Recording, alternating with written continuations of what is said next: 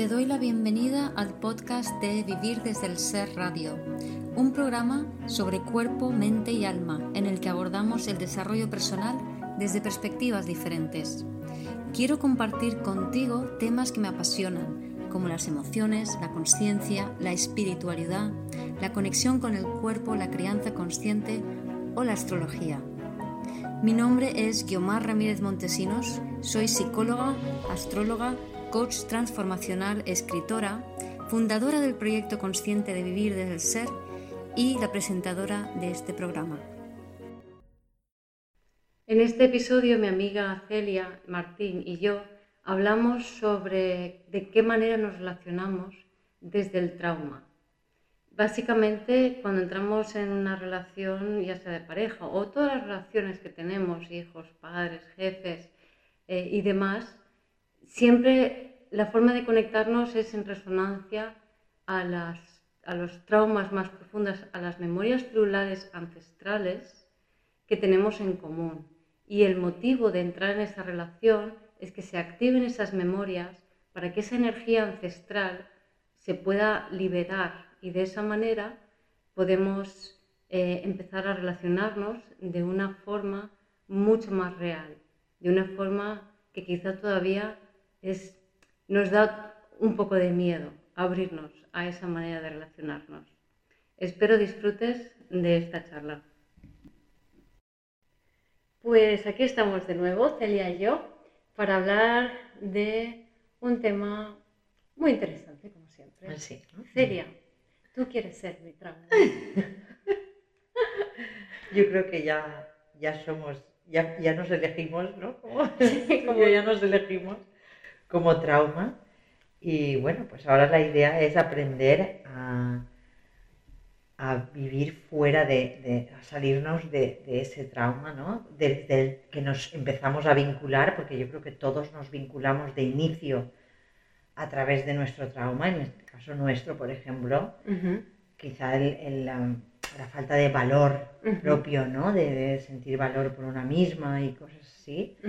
Entonces, a nosotros nos unió eso y resulta que, bueno, pues a través de todo esto que hemos ido haciendo, quizá podamos vivir eh, incluso el opuesto o lo que, lo que sea que tenemos que vivir para luego salir de ahí.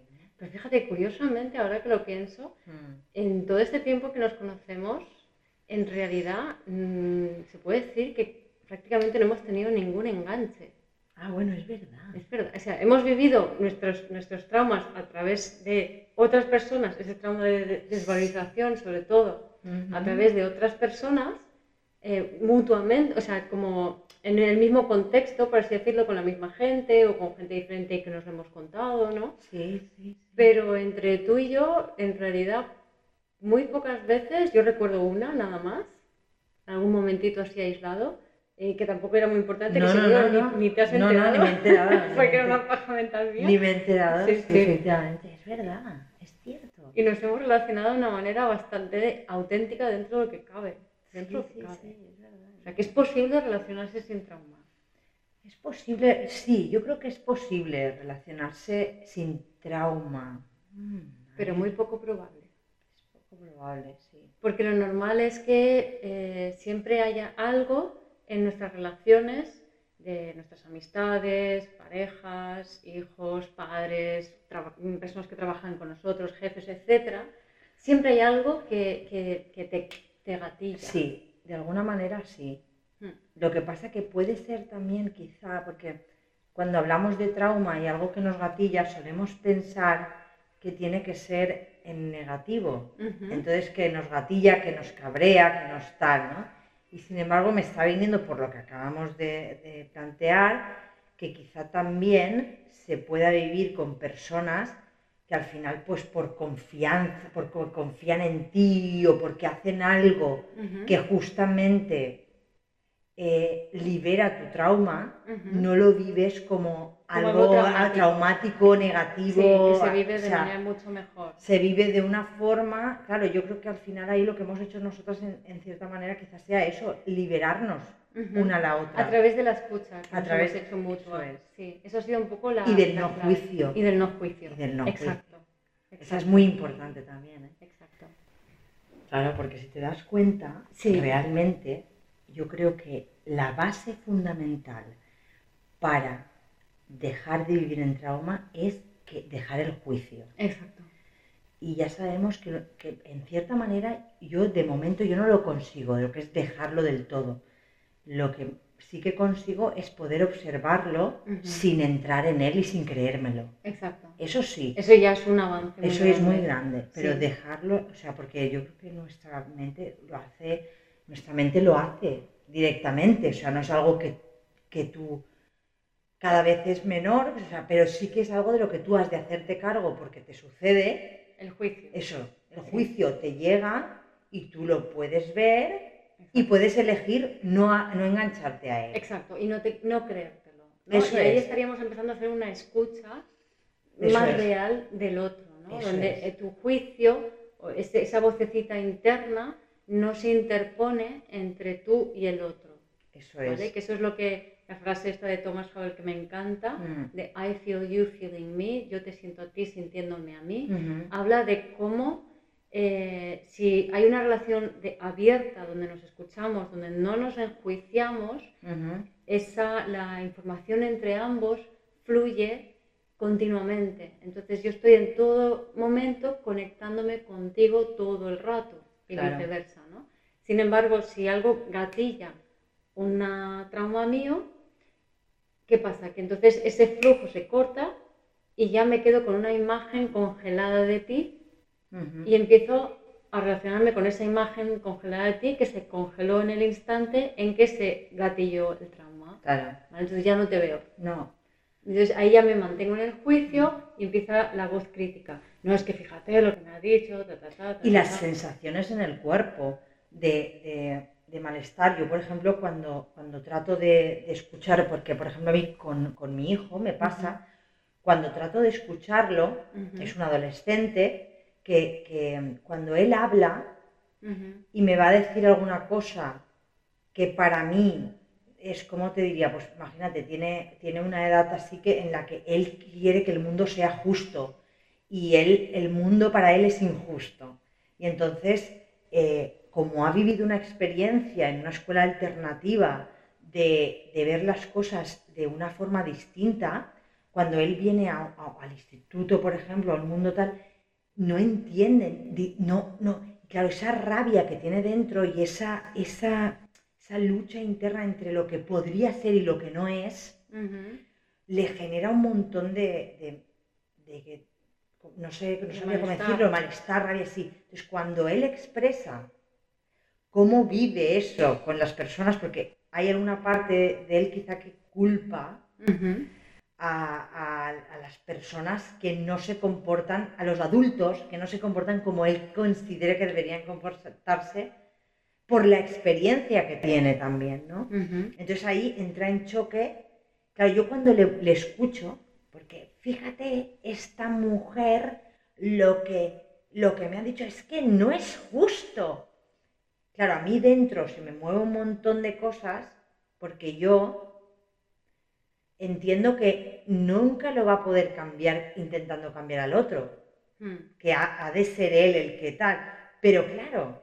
Es que ahí ya tú, a, ti te activa tu trauma eso es. cuando él está activado con su trauma. Eso es. Es decir, y su trauma, podemos decir que, vale, como pasa de escuela alternativa al cole normal, no entiende el sistema, lo ve injusto, eso le da mucha rabia y hasta ahí se puede entender, hmm. ¿no? Y eso luego hace que eh, cuando él te lo cuenta, tiene tal carga emocional que a ti te gatilla tu propio trauma y entonces ya tú ya no le estás escuchando a él, sino que te estás escuchando a ti misma criticarle a él en tu cabeza, por así decirlo, ¿no? Sí, ese es el juicio, sí, ¿vale? Sí. Yo puedo escuchar eso, ¿eh? Puedo escuchar eso y, de alguna manera escucharle algo Que, que, supongo desde mi, desde mi experiencia, desde mi punto de vista, es lo importante para que él pueda colocar algo si tiene que colocar algo. Claro. Va a ser la única forma. Claro, lo ideal sería que eh, pudiéramos eh, en ese momento detectar cuándo se nos activa el trauma, que ahora explicaremos un poco más a fondo a qué nos referimos cuando hablamos de trauma. Detectar cuándo se activa el trauma para observar en qué momento entra el juicio que es esa voz crítica que ya tiene la respuesta, yo te voy a decir lo que tienes que hacer, eh, yo te voy a ayudar o yo te voy a contar las 40 para, porque eso no es así. Mm. O sea, esa respuesta... Ese momento, ¿te refieres a, a, o sea, darnos cuenta de, de, ese instante en el que se activa, ¿no? Para poder conectar con ello, uno, y Exacto. Y, ser consciente de él y que no te atrape de alguna manera, ¿no? Exacto, porque ese es el momento en que se te activa el trauma y que tú te separas del otro. Sí. ¿Vale? Entonces, cuando te separas del otro, cuando tú te desconectas del otro, también te estás desconectando de ti, de tu mm. corazón, porque estás entrando solamente en la mente. Y la forma en que funciona esa mente es dándole vueltas a palabras dentro de tu cabeza relativas al otro en plan juicio, ¿no? Mm. Pues lo hace bien, lo hace mal, eh, o también puede ser en plan de, eh, es que pobrecito, yo le tiene que hacer esto, yo le voy a decir lo que tiene que hacer porque así no, le, no va a sentir, ¿no? Si te das cuenta, el juicio siempre tiene como último objetivo el no sentir algo. Claro, porque tú quieres liberarle de que lo pase mal, ¿no? en el caso este quieres liberarle de que todo el, tenga que pasar por todo el proceso que tenga que pasar para darse cuenta de que el cambio tiene que venir de él, no de fuera. en este caso, por ejemplo, por ejemplo que puede ser que no sea así. Puede ser que yo no quiero sentir lo que tú me estás contando o activando en mí. no quiero sentir lo que estoy sintiendo de ti. Cuando justamente la escucha real es I feel you feeling me, yo te siento a ti sintiéndome a mí. Mm. Entonces ahí cortamos el juicio, ese movimiento mental, te desconecta de ese flujo de información entre tú y el otro y dejas de sentirlo y dejas de sentirte. Claro, ¿vale? Entonces, interesante este mm. punto de poder mm. detectar ese momento en el que tu cabeza empieza a funcionar y ya no estás percibiendo. Sí, porque luego de, si no lo detectamos en el momento, luego cuesta mucho volver a uno. Una vez que ya te has enganchado, es difícil volver. Entonces, por eso yo creo que es interesante de ir detectándolo cuanto antes. Sí. ¿no? Al principio no va a ser fácil, o sea, al principio te vas a, vas a, encontrar que te has enganchado mm, varias horas después. Eso es. Pero cada vez más cerca, mm. más cerca, más mm. cerca, y con mucha práctica, al final lo consigues hacer en el momento. Eso es. Y con más práctica, al final ya puedes dejar ese sistema de defensa que te desconecta del sentir de ti y del otro para empezar a realmente sentir el otro y ver de dónde viene. ¿vale? Y, conectar más profundamente contigo y con el otro. Y con el momento. Y con el momento, claro. Es, que al final es conectar con el presente, ¿no? Que es lo que anhelamos y, de alguna manera todo, todo esto que hacemos ¿no? te lleva ahí a, ser capaz, que seamos capaces de, en algún momento de poder vivir en el momento. Exacto, exacto. Mm.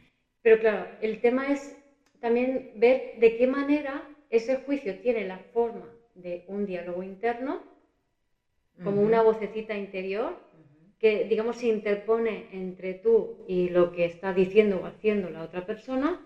O sea, ya no escuchas al otro, sino que te estás escuchando a ti, en base a ese momento que, en que te desconectaste del otro. ¿vale? Y que el objetivo de la crítica o de la crítica o el juicio es una calificación. ¿no? Esto es bueno, esto es malo, esto está bien, esto está mal, esto sí, esto no. Entonces, esa calificación puede ser una forma de crítica negativa o puede ser en la forma de te tengo que ayudar y te tengo que dar la respuesta, esto es lo que tienes que hacer, o te puede ser en la forma de es que tú no puedes, es que tú no sabes, yo sí que sé, te, voy a decir lo que tienes que hacer. O sea, puede tener muchas formas, o mm, me estás mintiendo, o mm, ya me vas a atacar. O sea, puede tener muchas formas esa crítica, pero siempre el objetivo de esa vocecita interna crítica es no sentir el impacto del intercambio, del flujo energético entre tú y el otro. ¿Vale? ¿Se, ve la sutileza? Sí. ¿Por qué nos desconectamos? ¿Por qué no queremos sentir al otro? ¿Vale? Porque la forma que tenemos de relacionarnos es que en cuanto empieza ese flujo energético, y es mucho más cuando hay una relación de intimidad, y por intimidad no me refiero a sexual, sino me refiero a eh, intimidad en, en el sentir, ¿no? O sea, cuando yo me siento em, muy conectada contigo, se me van a activar necesariamente. es lo que, es lo que normalmente decimos, pues la confianza da asco, todo este tipo de cosas de, las relaciones ¿no? más, más, más cercanas. Exacto. De hijos, parejas, padres, madres. Exacto. Todo este tipo de relaciones. Exacto. en las que sacamos toda la, todo, lo, todo lo que necesitamos sacar, parece que lo vuelcas ahí. Sí, consciente o inconscientemente. Y puede ser que saques en forma de conductas, en forma de expresiones verbales, o puede ser que simplemente se te remueva todo por dentro y tú por fuera guardes las formas, que también puede ser. ¿vale? Pero necesariamente cuando hay intimidad, la energía que fluye entre ambos va a movilizar todo lo que está estancado en las aguas emocionales. Y lo mm. que está estancado son los patrones más antiguos, que vamos corriendo túpidos velos para, para no verlos. Mm. Entonces está lo típico que, em, no sé, el marido que en el trabajo es súper obediente y tal, y llega a casa y despotrica contra su familia, ¿no? Mm. Por ejemplo, yo qué sé, es, o al revés, ¿no? Pero que es este, esto o sea, fuera, por ejemplo, muchas veces las personas como que guardan la compostura, se retienen, se retienen, se van activando cosas dentro y fuera de casa, pero ya cuando llegan a casa, pues muchas veces se, Es como los niños, ¿no? Viven muchas cosas en la escuela, lo que sea, y cuando llegan a casa explotan. Ahí explotan y sacan todo lo que han vivido, y todas las frustraciones que se han ido aguantando durante la mañana, cuando llegan a casa las muchas veces las sueltan todas ahí. Claro y en cierta manera los niños lo hacen de forma natural, con y ya sí, está. Sí. Y los adultos lo hacen, pero nos enganchamos más. Nos enganchamos Nos enganchamos y nos montamos historias también en base que esto tiene, no sé si está directamente relacionado con el trauma, pero ya nos montamos historias de cómo debería de ser la relación y no es. Y esta es otra que ya que dificulta muchísimo, muchísimo más todavía el poder vivir fuera de eso. Ahí es que hay un, hay un temazo con el, eh, digamos que no sabemos pensar en individual, pensamos en colectivo. O sea, lo mm. que piensa todo el mundo yo también lo pienso. Claro, si ahora está de moda esto, pues está de moda pensar. Y ni siquiera nos lo cuestionamos. ¿no? no, no, pensamos directamente, nosotros no pensamos. A, mí, a mí, el profesor de teosofía siempre nos lo decía. Es que nosotros no pensamos. No. Entonces... Entonces, ¿qué pasa? Que está de moda que las mujeres digan, es que mi marido no comunica. Pues ya está. Mi marido no comunica, mi marido no comunica, mi marido no comunica. Es, que, es que todos son iguales. Sí, es que yo también, es que tú fíjate, es que... y, es, ahí. y es simplemente una etiqueta de moda. Mm. Entonces, mm, la realidad es diferente para cada uno. Lo que pasa es que esa, hay un problema ahí también, yo lo que veo, es que eso nos une. O sea... Pero no con tu marido, con tus amigas. Claro, me refiero, sí, sí, eso te une con tus amigas, de alguna manera es como que ahí nos sentimos todos identificados y eso, esa, ese pertenecer ahí nos, nos como que es muy goloso, no sabía cómo decirte, ¿no? es muy difícil salir de ahí. Sí, sí, sí. Muy difícil. Y hay una parte de ser vinculado, o sea, digamos, yo tengo un problema percibido con mi marido, em, porque se supone que tenemos que hablar y no hablamos, ¿no?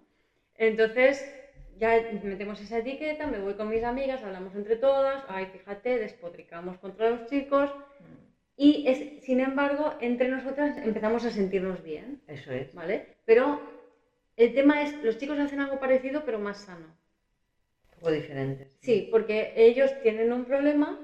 Eh, en casa, por ejemplo, con, con, la mujer, se lo retienen y aguantan, se van con los amigos, se ponen a hablar, pero no hablan del problema. No. Con lo cual, hablan de, fútbol, se van a hacer deporte, hacen aquello y esa conexión entre amigos y esa actividad y ese hablar de otras cosas que son ligeras, lo que realmente está haciendo es movilizando esa energía emocional de forma más sana. Sí. Sin embargo, socialmente las mujeres tienden a, ahí está la expresión, con perdón, meter mierda.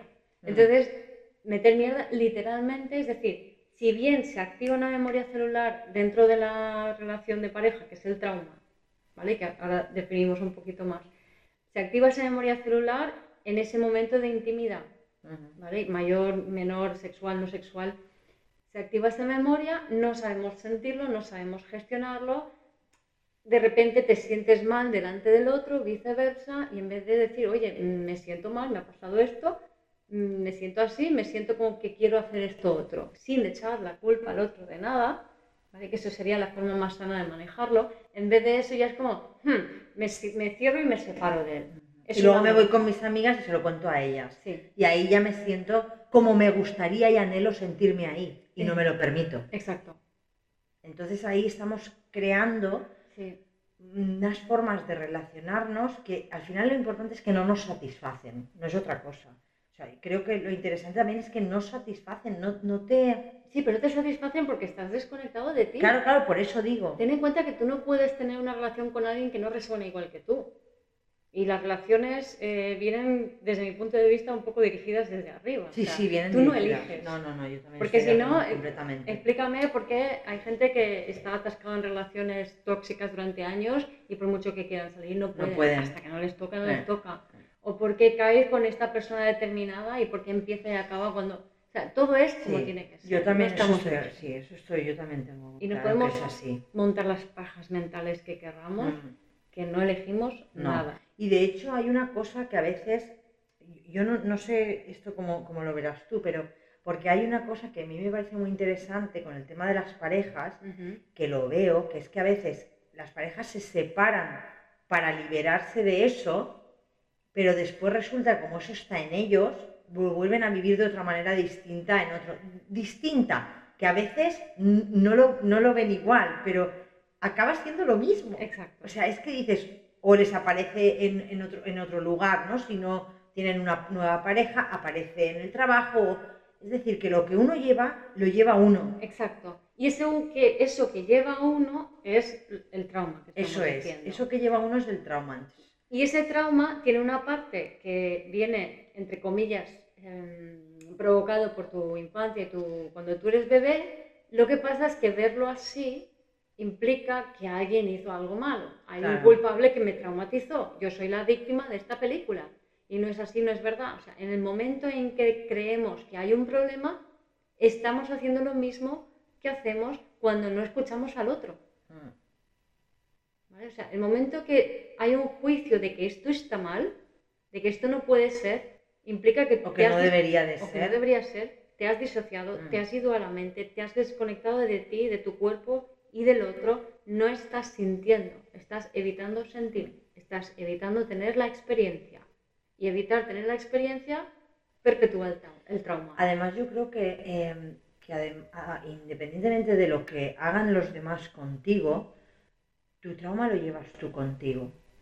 Y porque hay veces que hay comportamientos de externos, imagínate un niño ¿no? que, que se le trata de una determinada manera y a cada uno le activa un trauma distinto. Sí, sí.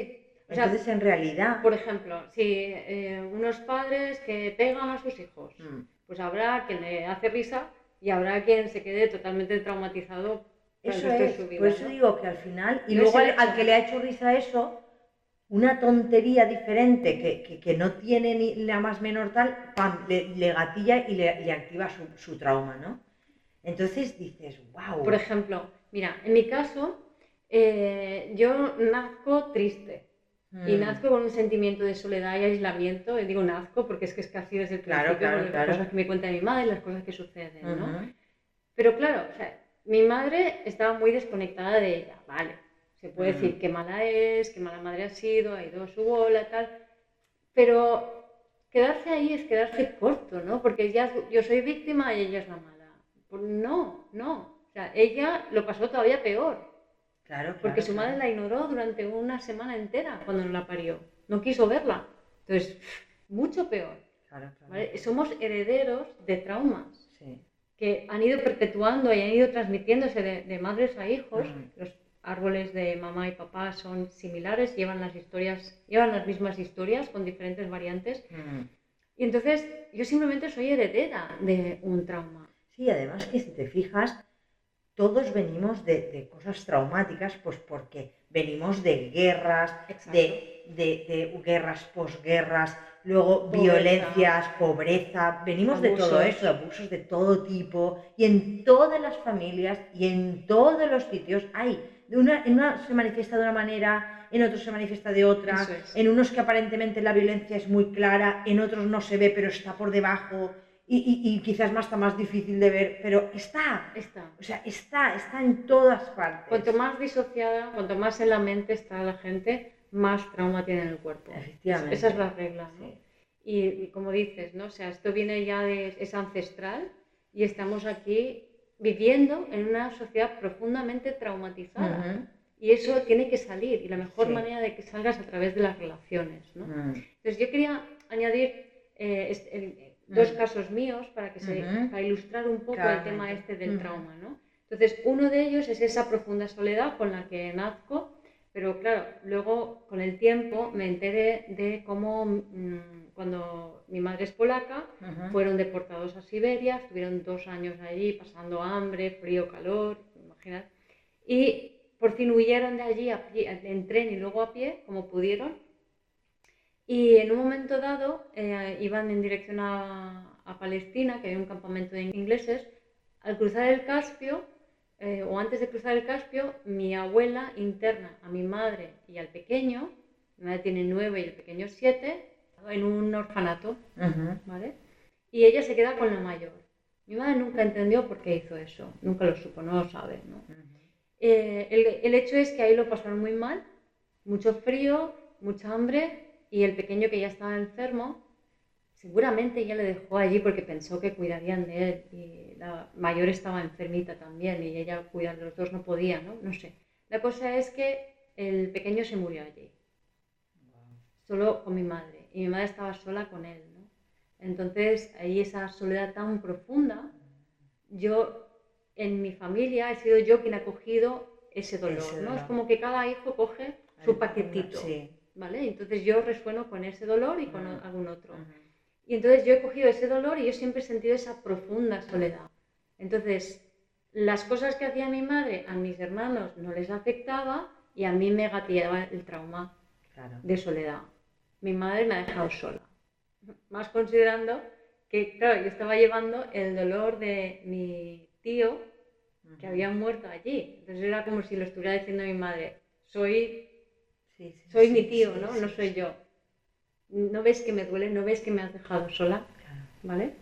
Entonces, esto es una un, un ejemplo. Sí, sí, sí, pero es como que que, veas. que- sí, sí, que, ¿Cómo que puede- cada uno también, cómo lo, cómo lo cogemos, Sí. ¿no? Y de dónde vienen. Exacto. ¿no? Y cómo yo me puedo hacer víctima cuando en realidad me está doliendo algo muy intensamente que no es. Que no tiene nada que ver contigo. Porque el nivel de intensidad de dolor que yo tengo no corresponde a la vida Claro.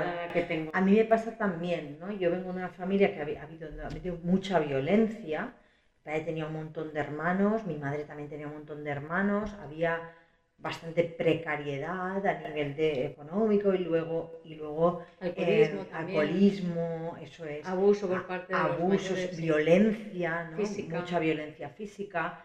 Y, y de alguna manera yo he heredado, yo he, mm, soy consciente del terror. Ujú, Yo, yo he heredado el terror que vivían. Sí, Entonces, y yo vivo el- el- la relación con mi madre, que muchas veces también incluso es violenta, porque de donde vienen ellos, sí. inevitablemente, además en la forma de pensar que se tenía cuando nosotros éramos pequeños, hacia los niños eh, había violencia, Sí, o sea, sí. directamente. De hecho, yo vivía con terror.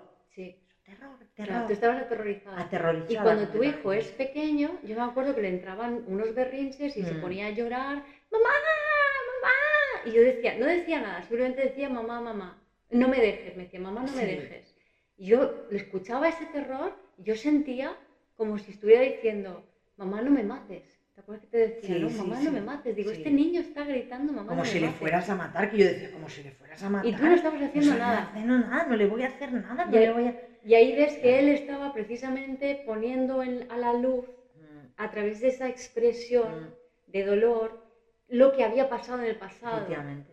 Además te voy a decir una cosa, cuando yo conecto con ese terror del que yo no he sido consciente hasta hace tres o cuatro meses, no, fíjate qué fuerte. Y esto estoy hablando de que tu hijo tiene 13 Mi ahora, hijo tiene 13 ahora. 13, y era, tenía 4 años creo. 4 o 5, por ahí tendría, sí. O sea, y, y yo he ido, he ido viendo cosas, pero no, he- no había podido conectar todavía con ese terror que yo vivía. No, En el momento que yo conecto con ese terror, algo muy gordo sí, cae, alguna ficha muy gorda cae, el- la relación con, con- con mi hijo empieza a cambiar, de repente conectas. de repente Porque hay una conexión fíjate, distinta. esa imagen congelada cae. Entonces ya puedes verlo, Sí, puedes ya puedes verlo. sentirlo. Claro. Y sí, sí, sí, hay algo que, que- hay algo que, que, que cae. Y tu madre, Y mi También. madre también, mi madre también desmonta y ella puede venir y, hablarnos de lo que ella siente como que, en cierta manera no hizo bien o que no sentía ella que había hecho que, que, sí que creía que de alguna manera había sido violenta con nosotros, en algún momento. Y ella lo, verbaliza en el momento que a mí me cae la ficha sin que yo le diga nada. Es como muy alucinante, verdad. Sí, sí, sí. Y entonces tú puedes entonces abrir ese diálogo con ella y explicarle que todo ha estado bien. Claro, sin culpas, que no hay sin juicios, y ahí esa energía que estaba estancada y que estaba ah. gatillando todos los días, Eso es. un trauma te y se, libera. Y se va. Sí, se libera. Y eso no, eliges tampoco realmente cuando se, cuando se cae esta ficha. ¿no? Yo creo que sí que hay una intención de uno. Yo llevo mucho tiempo con la intención de liberarlo todo, pero yo creo que se libera en el momento. La vida sabe también, porque en mi caso, por ejemplo, se ha liberado en el momento en el que yo ya era capaz de no juzgar a, mi madre en este caso, ¿no? a mis padres, por lo que ellos habían vivido. Sí. Es muy fuerte porque ellos viven cosas, han vivido cosas muy, muy fuertes. Mi padre me contaba también hace poco como cuando él era pequeño y tenía 10 años, cuando se dejaron el pueblo donde vivían, él tenía un perro. Mm. Y, tenía, y, estaba siempre con el perro y para aquí, para allá. Y cuando dejaron el pueblo, tuvo que venir, tenían que, para irse a, Bilbao, él, mm, mi abuela le acompañó y él mm. tuvo que llamar al perro. Y cuando llamó al perro, un cazador le pegó un tiro al perro. Imagínate qué vivencia para un niño de 10 años y ese dolor ellos lo llevan dentro y no, y no lo, lo llevan dentro. Y de alguna manera nos lo transmiten. Y, y pues en este caso ha sido una persona muy alegre, muy tal, muy todo, pero con ese dolor dentro. Totalmente. Y nosotros hemos sentido ese dolor, aunque aparentemente no lo, no lo hayamos, no, no hayamos sido conscientes de él. Claro. Y los niños que quieren a mamá y papá, lo que se encuentran es a mamá menos dolor, papá menos dolor. Hay, digamos, deseas un 100% solo recibes un 20, 40, 60%, no el que fuera, entonces estás buscando esa, ese no dolor de, dentro del dolor que te transmiten mamá y papá y lo buscas en tus relaciones. Claro. Entonces estamos continuamente relacionándonos de manera traumática con el único objetivo que tiene la vida es que nos liberemos de eso, que soltemos esa energía que está ahí estancada desde hace generaciones. Pero es muy difícil porque es difícil en el sentido de que no sabemos relacionarnos sin ese trauma. No. Y nos descoloca.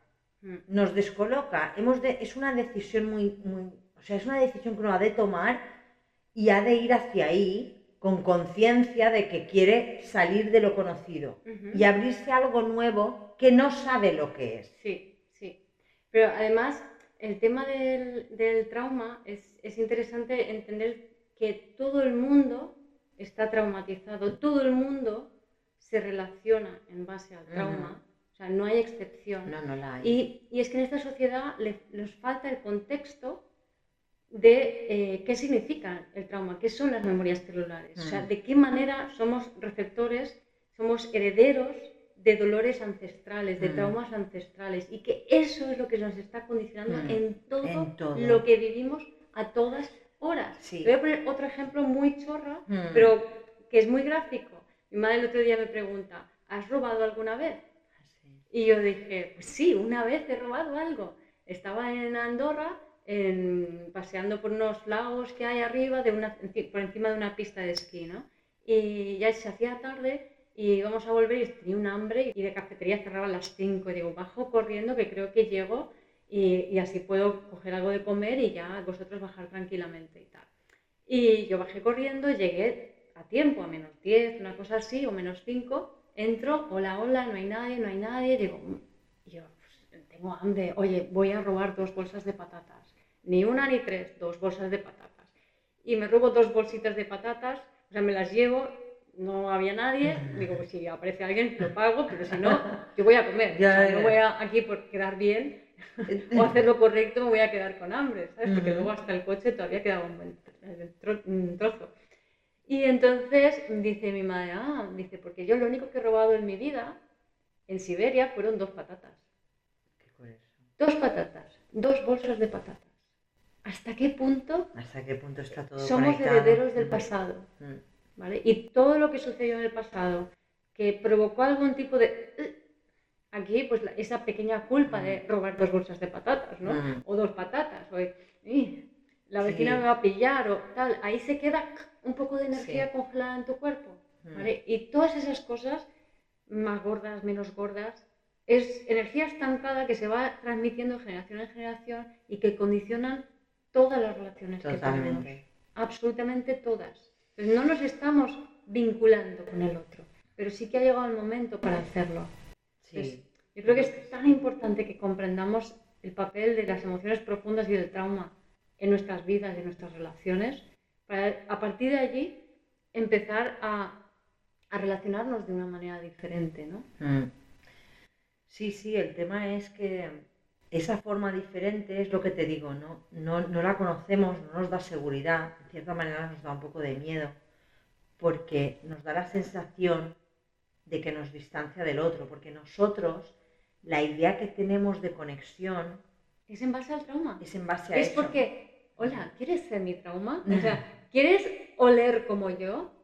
¿Vale? Tu mierda huele igual que la mía. Esto es para que lo entendáis, Sí, porque sí, lo puedo sí. poner con Sí, florituras. es y como que cuando nos decidimos hacer pareja es que estamos haciendo esta pregunta, ¿no? Sí. Es como, ¿quieres ser mi trauma? No es quieres ser mi, mi mujer, es quieres ser mi trauma. Sí. Y ahí nos... nos Porque tu mierda huele como. Claro, sí. Porque tu, tu dolor es parecido a mi dolor, entonces resonamos. Claro, claro. Y ese es el enamoramiento, de ahí nace el enamoramiento este tan fantástico. Y lo llamamos que- amor lo cuando en realidad es sí, un sí, enganche es kármico. un enganche kármico que es amoroso en el fondo. O sea, Sí. yo, yo creo que sí, yo creo que... Yo Hay creo- una parte de amor. Hay sí. una parte de amor que es la que nos. Hay una parte de amor que, que- que es la que. Porque también a través de todas esas vivencias uno avanza y uno. Es como se puede ir Claro, claro. experimentando a pequeñas dosis para poder ir liberando esa energía Claro. que está estancada. Entonces, real, en, en verdad, hay un amor, hay un amor ciego a tu clan, Mm, al dolor de tu clan, a tus padres, a tus ancestros, y hay un amor ciego, en cierta manera, también se Mm. puede decir así, a tu pareja que te va a ayudar a activar ese trauma para poder liberarlo. Para poder liberarlo. sí. el tema es saber que eso es, es, es- es eso. Es un trauma y que a través de la relación lo puedes liberar. No es el otro, no te está haciendo nada. No. No, es, no es una cuestión de engancharse ni de que. sé, que imagínate en las Sí. relaciones todo lo que se mueve. Y ahora acompáñame en esto para que quiero poner un ejemplo un poco bestia, un poco políticamente incorrecto, eh, pero quiero que me, me acompañéis en esto eh, para, para ver qué hay de, de verdad en lo que voy a decir. ¿no? Entonces, nos relacionamos en el fondo por amor. Ujú. Es decir, yo busco en ti a mi trauma y tú buscas en mí a tu trauma. Ujú. Entonces imaginemos que, yo qué sé, somos una, una pareja y es más lo, lo típico, la violencia de género, ¿no? Ujú. Entonces, yo qué sé, tú eres un chico, yo soy chica y como chico me vas a pegar, ¿no? Entonces nosotros juzgamos esto como mal. Y sí, desde un nivel, desde un nivel de conciencia, eso está mal. Pero miremos las cosas también a otros niveles de conciencia. ¿Qué está pasando a otros niveles? Que por amor nos estamos juntando, porque tu mierda huele igual que la mía. ¿Quieres ser mi trauma? ¿Vale? Sí. Entonces decimos sí, Sí. porque solo contigo puedo activar este trauma y puedo sentirlo y puedo experimentarlo y liberarlo. ¿Qué pasa? Que como no tenemos este entendimiento de lo que es el trauma, de lo que son las emociones profundas, de lo que son las memorias celulares, en- nos enganchamos en porque tú me has hecho, porque tú me has dicho, porque no sé qué, porque no sé cuál, no quiero sentir, no quiero sentir. Acordaros, cuando entra la cabecita a buscar explicaciones, justificaciones, críticas, culpas, todo esto no estás sintiendo. La vida lo que quiere es que sientas esa energía estancada. Entonces, entramos en esta dinámica de pareja, eh, cada vez hay más tensión entre nosotros porque ese trauma... Por no entender esto. Exacto. Si lo entendiéramos, No no haría falta. no Y haría por eso falta. quiero que me acompañéis en esto, aunque sea Mm. políticamente incorrecto. Mm. Pero esas dos personas se juntan por amor y para amor. Sí. Pero ya no hace falta, fíjate, yo, yo lo, ve, lo ves en, en relaciones, no hace falta siquiera que, sea, que haya ese tipo de violencias, pero hay relaciones que, en las que las personas no están a gusto Ajá. y llevan años y años y no están a gusto, sin embargo siguen ahí. y no, y no tampoco hay una capacidad de poder marcharse de ahí o lo que sea. Y, uno no sabe siquiera ya y, y se empieza a, a, sentirse apático y a decir, claro. qué mierda, la vida es esto. Claro. Pues total, no hay otra cosa. Porque la apatía, la falta de energía, la energía baja, es porque hay energía estancada. No, está fluyendo la energía de la vida. La energía estancada es la energía del pasado, es la energía del trauma.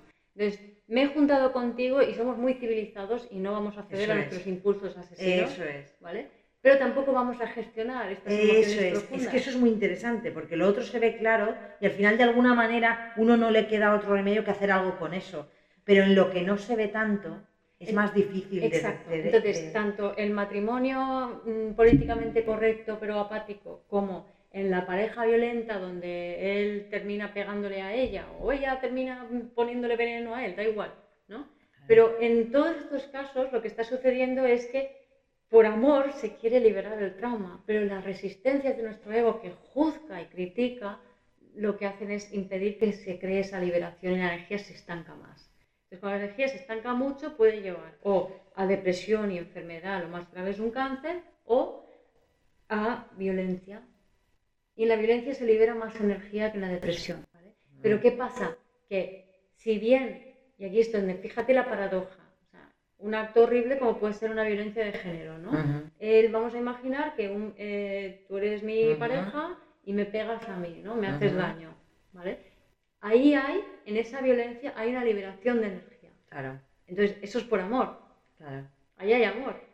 ¿Qué pasa? Que la sociedad no lo ve así porque no entiende cómo funcionan las emociones. Entonces, hay juicio. Claro. ¿Y sabes lo que hace el juicio? Perpetúa. Perpetúa. Pone una tapadera. Perpetúa, perpetúa. Y la siguiente generación vuelve a traer lo mismo.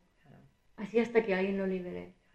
Pero también la, la, mejor la gente también se pregunta, ¿no? Vale, ¿y qué hacemos? No hacemos nada cuando alguien es que yo creo que no, tiene que ver con esto. No. Yo creo que, yo creo que el, mismo entender las cosas de esta manera, que las pudiéramos entender y que todo el mundo pudiera entenderlas así, liberaría las situaciones. Totalmente. No haría falta hacer nada. No se llegaría tan porque. Claro, no se llegaría ahí. No. Entonces, bueno, estamos en camino ¿no? de, empezar a experimentar todo esto. Yo, nosotras en nuestras propias relaciones estamos empezando. Yo no conozco a mucha gente que, haga este tipo de, de, trabajo. de, verdad en su vida, en su propia mm. vida y tal.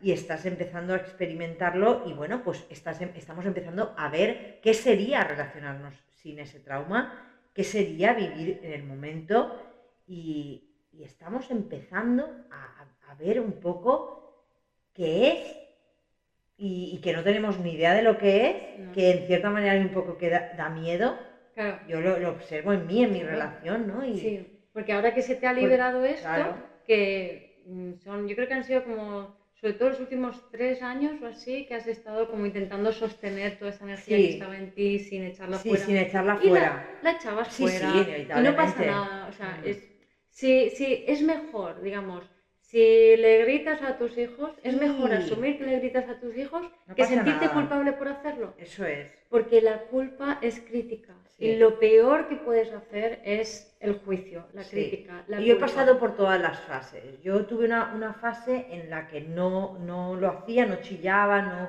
me contenía mucho, pero me sentía muy, muy culpable. Luego he tenido una fase en la que ya era, he sido más capaz de saber que las cosas eran mías, pero si me salía un chillido, me salía cualquier cosa, me lo permitía y no pasaba mm. nada y ya no me mm. sentía culpable. Y, luego, bueno, pues ahí a, raíz de ver el, trauma, de ver este terror en mí y esta cosa que, que se libera, pues ahí ya puedo empezar a relacionarme eh, como más estando en el, en el momento, ¿no? Y más dándome cuenta que, pues que al final tampoco no sé quién es el otro, no, no, si me salgo de todo eso, lo único que me queda es sentir, sentirnos, sentirnos en el momento que estamos juntos y nada más. Eso es. ¿Y qué pasa? que hasta ahora no sabíamos relacionarnos así, de simplemente te siento. Hasta ahora lo que hemos hecho es te pienso. Eso es, te pensaba, te pensaba. Y te pienso en base a mi desconexión conmigo porque hay trauma en mi cuerpo que tú me estás activando y que yo no quiero ver, que yo no quiero ver, que yo no quiero ver. Y quieres ser mi trauma. Claro. Todo el rato perpetuando, ¿no? Sí. Entonces yo creo que lo principal es, eh, como has dicho, ¿no? El, el, como hemos dicho, soltar la culpa, hmm. soltar el juicio y empezar a el juicio hacia todo al final, ¿no? Es observar lo que lo hacemos, pero el juicio hay que soltarlo hacia todo. Aceptar que las cosas son como tienen que ser. Entonces, en vez de juzgarlo, decir, vale, entonces, ¿cómo tienen que ser las cosas? Porque si aceptamos, en realidad lo que va a pasar es que nos adaptamos mucho mejor a todo. No hay resistencias y todo fluye mucho y, te, y abrirte con curiosidad a la vida. Totalmente. Yo, la curiosidad me parece una palabra clave es decir, abrirme con curiosidad a ver qué es, quién es él, quién es esa persona, cómo la puedo sentir, cómo me puedo sentir, qué, qué está pasando. No lo sé lo que está pasando. No. Voy a abrirme a sentirlo y a vivirlo y ya está. Exacto. Ya está, sin más. Es que no hay más que darle. Lo que pasa que voy a poner un ejemplo con todo este tema del confinamiento, ¿vale? Cuando empezó el año pasado, en el 2020, el confinamiento, pues la mayoría de personas, bueno, al principio creo que nos resistimos prácticamente todos, como no, no, esto no puede estar pasando, ¿no? Pero luego cuando tienes esta actitud de normal en la vida, de aceptar las cosas como vienen, dices, vale, pues ahora que está esto, ¿qué puedo aprovechar? O sea, ¿qué puedo hacer en estas circunstancias? En vez de, no, esto no puede estar pasando, me niego, me quejo, me lucho, critico, y ahí no muevo nada, ¿no? Entonces, es un poco, si aceptamos vas a encontrar que fluyes mucho más con la vida y que además, por casualidad, terminas haciendo lo correcto para estar en el lugar correcto en el mm. momento adecuado, lo cual es mágico. Mm. ¿vale? Pero si te resistes, pasa por delante el camión de las oportunidades y no lo has visto porque tú estás empeñado en pegarle un grito a la vecina del quinto porque te debe no sé qué. ¿no? Entonces, sí, sí, sí, Y desde allí no, hay no se fluye y, se Sí, desde ahí se corta el flujo de, la vida, de, todo, lo cortamos sí. cuando nos... Y entonces lo que pasa es que la vida te va como dándole golpecitos a la mm. coraza de tu ego mm. y cada vez más fuertes, con, con, vivencias cada vez más duras, mm. más duras, más duras, más duras, y hasta que ya te rompe por completo y dices, ¿qué dura es la vida? No, perdona, qué dura es tu coraza, de, la coraza de tu ego, y que no sabías que estaba allí pero que dura es tu corazón, que no has sentido la propuesta de la vida, de ese flujo de energía que, va entre la vida y tú y que te atraviesa. Entonces, ¿qué corazón has tenido que no has podido fluir con la vida? ¿Vale? Y aquí vamos a cómo serían las relaciones sin trauma, pero antes decir que eh, para mí este, todo este tema con el coronavirus eh, y tal y como se ha manejado, eh, que hay muchas cosas que se han tomado decisiones como muy estandarizadas y muy globalizadas, que deberían ser mucho más particulares para cada zona y cada clima y cada temperatura y cada, cada pueblo, ¿vale? Porque cada circunstancia es diferente, pero las medidas estas globales que han tomado eh, favorecen la aparición del trauma, ¿vale? Las notificaciones que infundiendo el miedo, ¿vale? El miedo favorece el trauma, el trauma favorece la enfermedad Em, el hecho de no poder respirar oxígeno a través de las mascarillas a todas horas y en todos sitios sin excepción, desde mi punto de vista estaría bien en unos sitios, en otros no. Habría que favorecer mucho más salir al aire libre. Eh, el, desconectar a las personas de sus relaciones también traumatiza porque las relaciones sociales mitigan el trauma. Entonces, estás desconectando a las personas es, como un efecto doble, ¿no? Mm. Mm, no solo que no tienen una oportunidad para liberar la energía, para que esa energía fluya en sus contactos sociales, sino que además también el hecho de estar separado de tus seres queridos te, hace sentir más solo. Y eso también contribuye a Fíjate que para mí, ahora me viene, lo voy a decir así como me viene, ¿no? Es que es como cuando hablamos de, de fuerzas de luz y fuerzas de oscuridad, por decirlo de alguna manera, ¿no? Es como que em, empezaba a haber mucha fuerza de luz, ¿no? De, esto, de, sentir de otra manera, de cómo tirar para adelante, de la nueva era, de todo esto, ¿no? Y de repente vienen las fuerzas de la oscuridad y nos meten a todos en casa y nos meten a todos ahí como no es posible, ¿no? Algo así, ¿no? Hombre, entra la luz y sale la mierda, eso en todos los niveles. Sin embargo, incluso esas fuerzas de la oscuridad que tratan de, de, tapar la luz, a veces hacen que incluso salga más luz todavía. Claro, pero ¿por qué? Porque es que, es, que no hay bueno ni malo. Esto lo que hace bueno y malo es tu cabecita que está juzgando separada de sí misma, del cuerpo. Mm. Eh, entonces, si, si te das cuenta, no hay energía buena ni mala, sino hay energía que entra a través de tu cuerpo, que es como un tubo digestivo de luz, y sale mierda, sale energía experimentada. Entonces, es la misma energía, solo que ha pasado por el tubo digestivo. Claro. El misma agua que bebes y, pasa por tu garganta, luego la meas y la cagas. O sea, es, la misma, agua. Entonces, no es ni más lumínica ni nada, sino que mm, con toxinas. Está transformada para, para, para, limpiar, para hacer la, la, labor que tiene que hacer. y ya está. Y sale en otra forma que es su labor, punto. Exacto. Entonces, los nutrientes que ingieres son igual de buenos que, que la mierda que sacas. y es así. no lo había pensado. pero tenemos la tendencia a creer que la mierda es mala. no, pero ahora tú cagas todos los días y si no lo haces es que te pasa algo, ¿sabes? tenemos que cagar todos los días. Sí, ¿Me explico? O sea, de cómo se tiene una relación tan mala con partes nuestras que son naturales. Sí, y hablo de la mierda física como la mierda emocional. Claro, claro. La sombra, todo lo que hablamos. La sombra, exacto. Sí, es no temerle, es no, es no temerle, no rechazar la pobrecita que está ahí también y tiene su labor y tiene su papel y es muy importante. Entonces, bueno, tampoco hace falta que nos la comamos, pero no podemos, pero no hace falta rechazarla. No, pero es que nos la estamos comiendo, ¿eh? En cierta manera, sí. o sea, el estreñimiento es comerte tu mierda. y el no querer, el, el no liberar esas memorias traumáticas realmente escuchando al otro, es, un estreñimiento energético. luego nos quejamos de que hay enfermedades de Crohn, estreñimiento, no sé qué, no sé cuánto. Pues es que es lo mismo a, otro nivel. o sea, es que es exactamente lo mismo, lo que es arriba es abajo. Entonces uno da la medida del otro. Y todos estos problemas digestivos que tiene la peña y problemas de intestinos debido a esta cultura de ir como pollo sin cabeza, que generan enfermedades desde la hipotiroidismo, fibromialgia, Em, fatiga crónica, enfermedad de Crohn, el burnout, todo, todo parte de lo mismo, todo mierda que no está saliendo, todo basado en trauma ancestral que no se sabe que está y la vida nos lleva a ir como pollos sin cabeza para no sentir el cuerpo. Y juzgando esto está mal, esto hay que arreglar, tengo que hacer, esto está mal, esto Yo creo que ahora ya, ahora hay una, hay una corriente muy grande de mucha gente, yo no sé si es porque nosotros estamos muy en contacto con esa corriente, mm. que, que, que, siento que, que ya ella es imparable, ¿no? Yo creo que ya ahora mismo la gente tiene que ser. El otro día estuve en una doctora, ¿no? Que, que, me decía que, era, que muy poca gente iba por prevención, o sea, antes de, de tener nada mal, ¿no?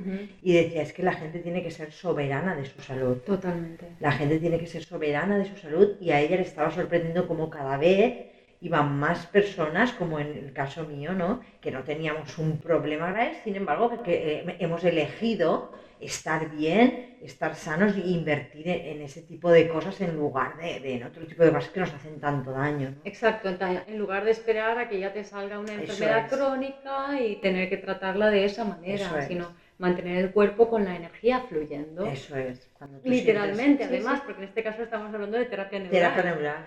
que es justamente para que la, energía y la información fluyan, o sea, quitar los bloqueos que, impiden que fluyan. Y así a todos los niveles, o sea, hacer deporte, mm. el tipo de comida que te permita que todo fluya. Mm. es, al final lo que queremos hacer es que la energía fluya a través de nuestro cuerpo para que nuestro cuerpo experimente eh, e ingiera la información en la forma justa y perfecta. Y cada uno de hacerlo eh, lo que pueda, en, el momento que se encuentra, ¿no? Con, con, sin agobios, tranquilamente, pero sí eh, con la, la idea de eh, cuidarse, de, sentirse bien, de que la energía fluya. a través de ti, a todos los niveles, físico, emocional, a, mm. todos los niveles. Sí, de que fluya, es verdad. Sí. Interesante, ¿no? También con, con, con el dinero y todo también es súper importante que al final que, fluya. no es una cuestión de tener más, menos, de... que fluya, que fluya. Que lo que salga entre, lo que entre salga. eso es, y ya está. O sea, que no haya estreñimiento económico tampoco. Eso es, mm, Ni diarrea que come. Sí, es como, Un, es como dejar que fluyan las cosas a todos los niveles sin engancharse a nada y sin pretender que sea de ninguna manera, simplemente abiertos con curiosidad a lo que la vida nos puede mostrar, a lo que tenemos por vivir, por experimentar, que no lo sabemos y que puede llegar a ser fascinante o no, o no lo sabemos, pero abiertos a eso yo creo que la vida ya es vida. Ya es vida. Abierto a eso la vida ya es vida. Exacto, exacto. Abierto a eso la vida ya es vida. Y a mí me parece muy interesante, volviendo otra vez al tema del coronavirus, el confinamiento, mm. pues eh, todas estas medidas que se han adoptado y, hay gente que ha vivido muy asustada, Y lo que ha pasado con todo esto es que el trauma que tienen, que por su estilo de vida y por su desconocimiento, porque no son Mm, conscientes de mm. ello, eh, no lo estaban sintiendo ni gestionando de ninguna manera. Entonces, con el confinamiento han habido personas que, muchas personas, que de repente se han mirado para adentro y han dicho, voy a gestionar, Mm. ¿qué está pasando aquí? Iba como pollo sin cabeza, Mm. quiero conectar conmigo. Y han hecho ese cambio, o sea, ha sido bueno, Brutal. Sí, espectacular. ha ido muchísima Sí, gente. la cantidad de gente que se ha despertado en ese sí. sentido. Y los que no, el tema es que esa actitud de como de no mirarse hacia adentro lo que les lleva es que a- la memoria traumática que tienen incrementa, aumenta, Mm. se activa. ¿vale? Entonces el confinamiento del coronavirus ha servido para poner muy en evidencia lo traumatizados que estamos. Eso es. Y más se va a poner, porque también está el long COVID o el- los efectos del COVID de larga Mm. duración, ¿no? Que es lo mismo que la fibromialgia, la, Sí. la de Crohn, es lo mismo, o sea, el mismo tipo de, de enfermedad. Y todo viene de registro traumático en el cuerpo, que no se sabe lo que es, no se atiende, no existe y que por tanto sigue estando allí. Entonces, por mucho que te cuides, si no atiendes en el fondo ese registro traumático, pues al Sí, final- porque también pasa mucho, es cierto, es verdad, ¿no? Que es hay mucha gente que se cuida mucho a nivel físico, de deporte, de buena alimentación o de lo que sea, sin embargo, al, tener ese trauma ahí y no conectar con él y no liberarlo, salen igualmente en un- por Perjudicados. otro lado. Sí, sí, sí, terminan con una enfermedad o les pasa algo cataclísmico, un- Mm, algo traumático Sí, que pone en sí. evidencia el trauma que llevaban en el cuerpo. Claro, claro. ¿vale? Entonces, lo que va a suceder es que toda esta situación nos mm, va a poner en- sobre la mesa la conversación sobre el trauma. Sí o sí. Mm, O sea, se va a empezar a tener que mm, trabajar en ese sentido a todos los niveles. ujú. Y vamos, los que trabajamos en este nos vamos a forrar. Ah, Está mal decirlo, pero. O sea, lo digo en Sí, el plan es de que, importante que- es el sí. momento que hablemos de Sí, esto. o sea, sí. es el momento que esto se ponga sobre la mesa, que tengamos en cuenta sí. hasta qué nivel nos afectan. Sí, porque es una forma de sanar todo lo demás. Claro, todo lo claro. demás. Entonces, tanto empeñar, empeñarnos en, en desde otros lugares, de yo, por ejemplo, que trabajo con el coaching, ¿no? Sí. Tanto empeñarnos en, en conseguir metas, en no sé qué, en- todo eso no funciona No, realmente. Has no. de conectar con el trauma. Y yo como psicóloga, Has de conectar con el trauma. a nosotros nos enseñan como más del pasado, ¿no? las Mm. emociones del pasado, hay un problema, hay un problema, Mm. hay un problema, ¿no? Eso, eso lo que hace es perpetuar el problema Sí. porque estás juzgándolo. Sí. Igual que el coaching. Eh, cuando funciona el coaching es que cuando no estás juzgando el momento actual como mal. Eso es, eso es. Pero si tú dices estoy mal, quiero llegar a ser mejor, ya no Ya, ya no funciona. funciona. Ya, Ya estás perpetuando el Sí, sí, pasado. sí, y, eso es y eso lo haces por trauma. Claro. Bueno, vamos avanzando nosotros también, ¿no? Con todo lo que hemos ido viendo y tal, ya vamos, cada uno que vaya viviendo pues, todas esas situaciones, nos vamos a ir dando cuenta poco a poco y vamos a ir saliendo porque es hacia donde vamos, no hay otra, ¿no? Y entonces ya pues vamos a, Sí. vamos hacia ahí. Vamos hacia allí, vamos hacia ahí todos y vamos hacia un lugar que en cierta manera es desconocido. Es desconocido, sí, es desconocido. Y puede incluso dar un poco vértigo, Sí. porque se trata de no saber lo que va a pasar en cada momento. Porque si nos liberamos del trauma, nos liberamos de la anticipación del futuro. Mm. Porque estamos creando futuro, entre comillas, en, En base, base pasado, trauma, claro. en base al pasado. Entonces, ¿cómo? Pues decir, no, no, yo no quiero repetir el trauma del pasado. Es que lo estás haciendo, porque todo lo que estás haciendo es para evitar Mm. lo que pasó, consciente o inconscientemente. Y cuando evitas algo, al final lo que haces es que ese algo ocurra. Claro, y nosotros el- también es la parte esta, ¿no? De que nosotros sabemos lo que es sufrir, pero la felicidad, felicidad no sabemos lo que es realmente. O sea, el estar bien, estar de verdad Mm. bien, bien, no sabemos lo No. que es. La gente se cree No que el objetivo que es. yo quiero estar en paz. Mm, no. no. En paz, cuando estés en la tumba, quizá lo estés. ¿no? Sí. O sea, en paz es estar con los muertos. Sí. Estar vivo no es estar en paz, es, es sentir la vida. Es estar vivo, estar vivo es sentir, ¿no? Y sentir eh, lo agradable tanto como lo desagradable y aprender a sentirlo todo sin etiquetarlo y dejar que la vida te atraviese, que la vida te viva, que la vida te viva. Yo Sí. diría, deja que la vida te viva. Y que te Sí. lleve a las es. experiencias que tienes que, que tienes que vivir. Es como entregarse a, a- a la vida, entregar, entregarse de alguna manera, ¿no? A ese vivir, a ese sentir, a ese a ver qué me depara la curiosidad para mí es Sí, es quedarte con la, con la mente abierta, Sí. curiosa, Sí. sin expectativas, es. sin saber lo que te va a pasar, pero diciendo que sí a cada experiencia en cada Eso momento. No en plan de eh, sacar la, la, libreta de las cuentas y decir, espera, me ha dicho que sí aquí y aquí no y tal, y esto computa menos 3, lo voy a dejar. ¿Qué es lo que hacemos? No, no, no, vive, experimenta. Y siente, y si, si, sientes una corazonada por ahí, por ahí, atrévete, vívelo, experimentalo, no tengas miedo de equivocarte. Y por ejemplo en pareja, ¿no? hay miedo, no, no. hay que tener miedo de equivocarse de nada, los errores aprende uno y siempre, mira, ser de ser valiente uno nunca se arrepiente, de, hacer, de seguir a su corazón uno nunca se arrepiente. Lo digo yo que le he seguido bastante y me ha traído bastantes problemas. Seguirle y, estoy todavía gestionándolos y los gestionaré, pero de eso nunca uno se arrepiente. No, porque es de ahí donde aprendes. Uno se puede arrepentir de no haberlo hecho, pero de hacerlo no se El error es no atreverse a experimentar la vida porque eso hace que la vida te pegue martillazos a la coraza. Y al final el martillazo que te puede pegar la vida es gordo. Sí. Pero si vas experimentando regularmente... Hay que atreverse y a la vulnerabilidad, abrirse a la vulnerabilidad. La vulnerabilidad y la valentía son lo mismo. Hay que abrirse completamente a ser vulnerable, mm. a, porque solo somos todos.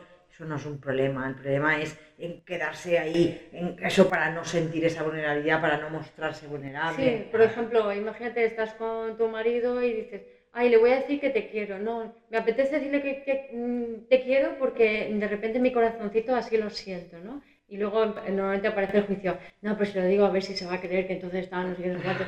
Por ejemplo, por ejemplo. No, eso es no vivir la vida.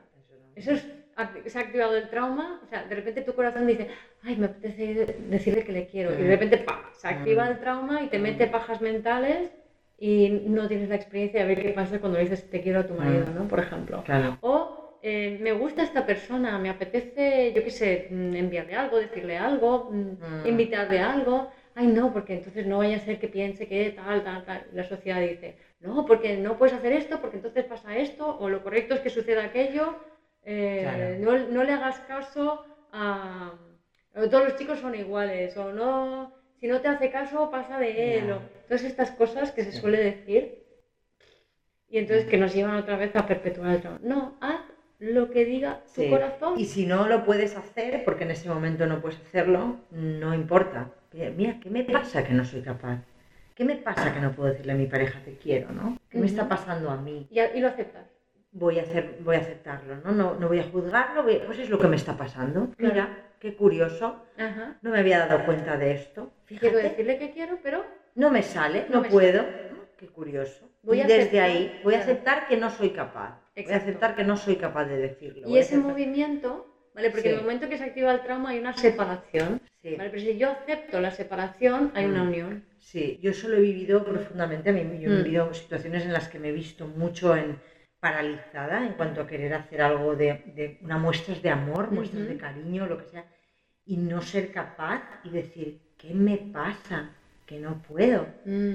¿No? Entonces, bueno, desde ahí cuando ya sueltas la necesidad de hacerlo o de que sea de otra manera y simplemente te dejas, dejas sentir, sentir eso y decir, bueno, no sé, no sé qué está pasando aquí, no sé por qué no soy capaz. Pero, simplemente no soy capaz. No soy capaz, ya está. Sí, sí, pero sin más, ¿eh? No hay que darle mucha vuelta, porque yo le he dado también y no, no funciona. No, no funciona. Es sin más, es sin más. no, no soy capaz, bueno, pues mira, fíjate, aquí no yo soy quería... capaz darle un abrazo a mi marido, pero me, he bloqueado y no, no, me ha salido. Qué interesante. Eso es, punto. Qué interesante. Porque en el momento que tengo esa actitud hacia mis bloqueos... Eso es muy importante lo que estás diciendo, fundamental, fundamental, importantísimo. es como, wow, aquí no puedo. Sí. sí, aquí no puedo, aquí míralo cómo hago, aquí fíjate cómo me da, aquí fíjate... ¿Y sabes lo que sin embargo hacemos? Esto es un problema, porque lo pone, lo, dicen en el hola, es un problema y entonces... Hay que, hay que tratarlo. Ir a terapia. Eso es. Y me estoy trabajando. Sí. Mm, ahí te estás separando. Sí, Porque te has juzgado. Totalmente. Estoy fallida y esto está mal. Entonces, en cuanto piensas que estoy fallida, ahí hay culpa. Si hay culpa, te anclas al pasado. Si te anclas al pasado, vives el pasado y no vives tu vida. Y te vas a sentir mal porque no estás viviendo tu vida y no estás conectado con el flujo de la vida. Así funcionamos. bueno, así funcionamos, está bien, está perfecto. Perfecto. y nada, pues hasta aquí, ¿no? Yo creo que llega nuestra... Sí, y nada, invitaros a, a simplemente observar Mm. esto. Curiosidad. De qué manera nos y- relacionamos con nuestro trauma y aceptarlo. Eso es. Y vivirlo y abrirse a, A a sentir. sentirlo. Gracias por escuchar este episodio de Vivir desde el Ser Radio. Si te gustó el contenido y los temas que hemos abordado, dame un like o un corazón y te invito a visitar mi web vivirdesdelser.com y a seguirme en las redes.